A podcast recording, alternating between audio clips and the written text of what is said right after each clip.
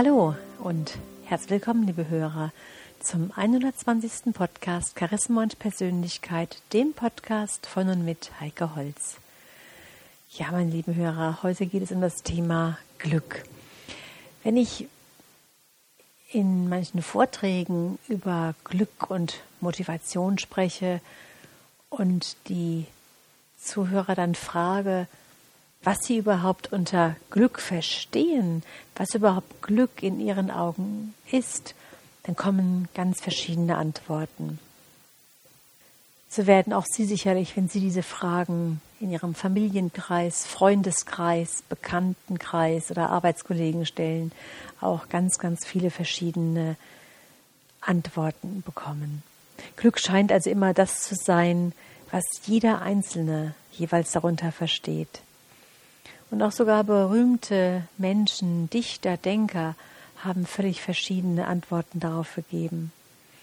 Theodor Fontane sagte beispielsweise sehr bescheiden darauf, Glück ist eine Grießsuppe, eine Schlafstelle und keine körperlichen Schmerzen. Das ist schon viel.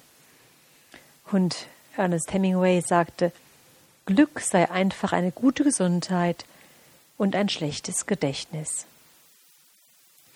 Und Buddha sagte hingegen ganz schlicht, Glück allein ist der innere Friede.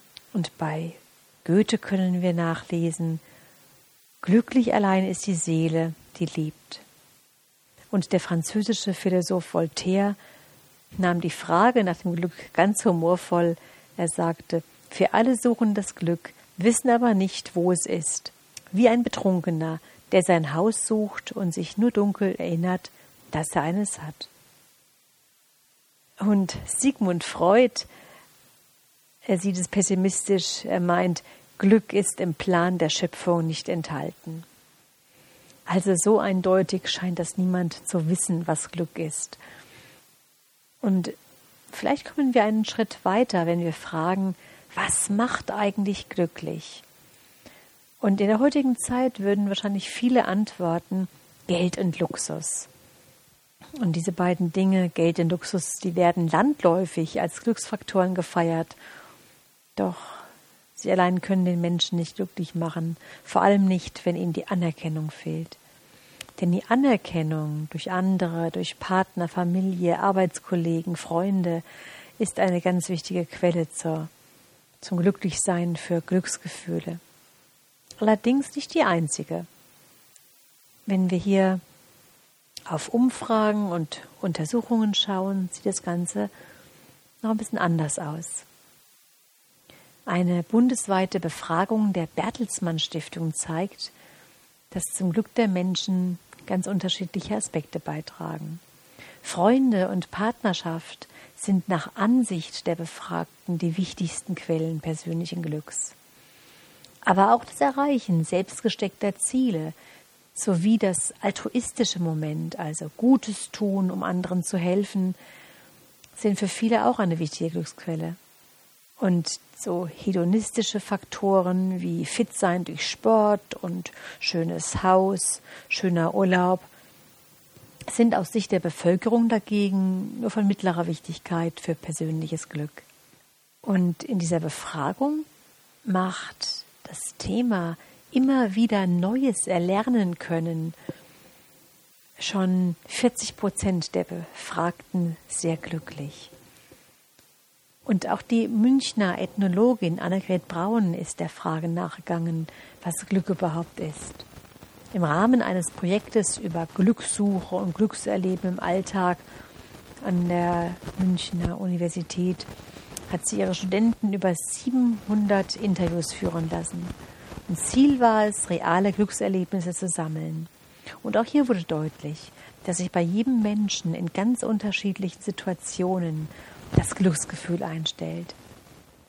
Bei dem einen war es der Heiratsantrag, bei dem anderen ein überraschendes Geschenk, die Anerkennung und die Bestätigung im Beruf, eine positive Work-Life-Balance, wenn die zwischenmenschlichen Beziehungen stimmen oder auch bei schönen Naturerlebnissen und sportlichen Erfolgen.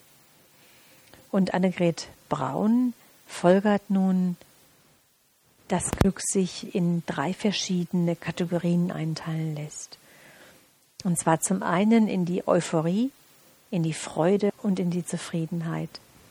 Das euphorische Glück kann uns ganz unvermittelt und überraschend begegnen, etwa in Form eines wunderbaren Regenbogens nach einem Gewitter.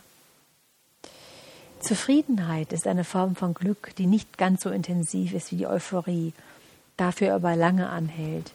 Zufrieden ist man beispielsweise mit seinem Leben, seiner Ehe, seinen Kindern und so weiter.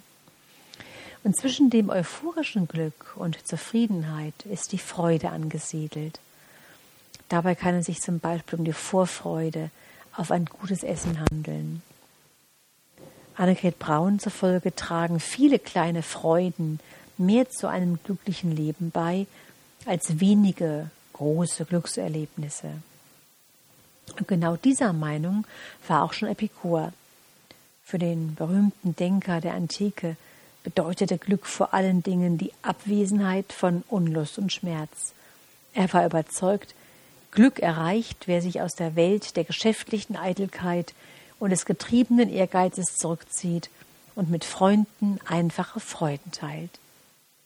Und viele haben Epikur deswegen als Lüstling verkannt, aber er war tatsächlich gar keiner.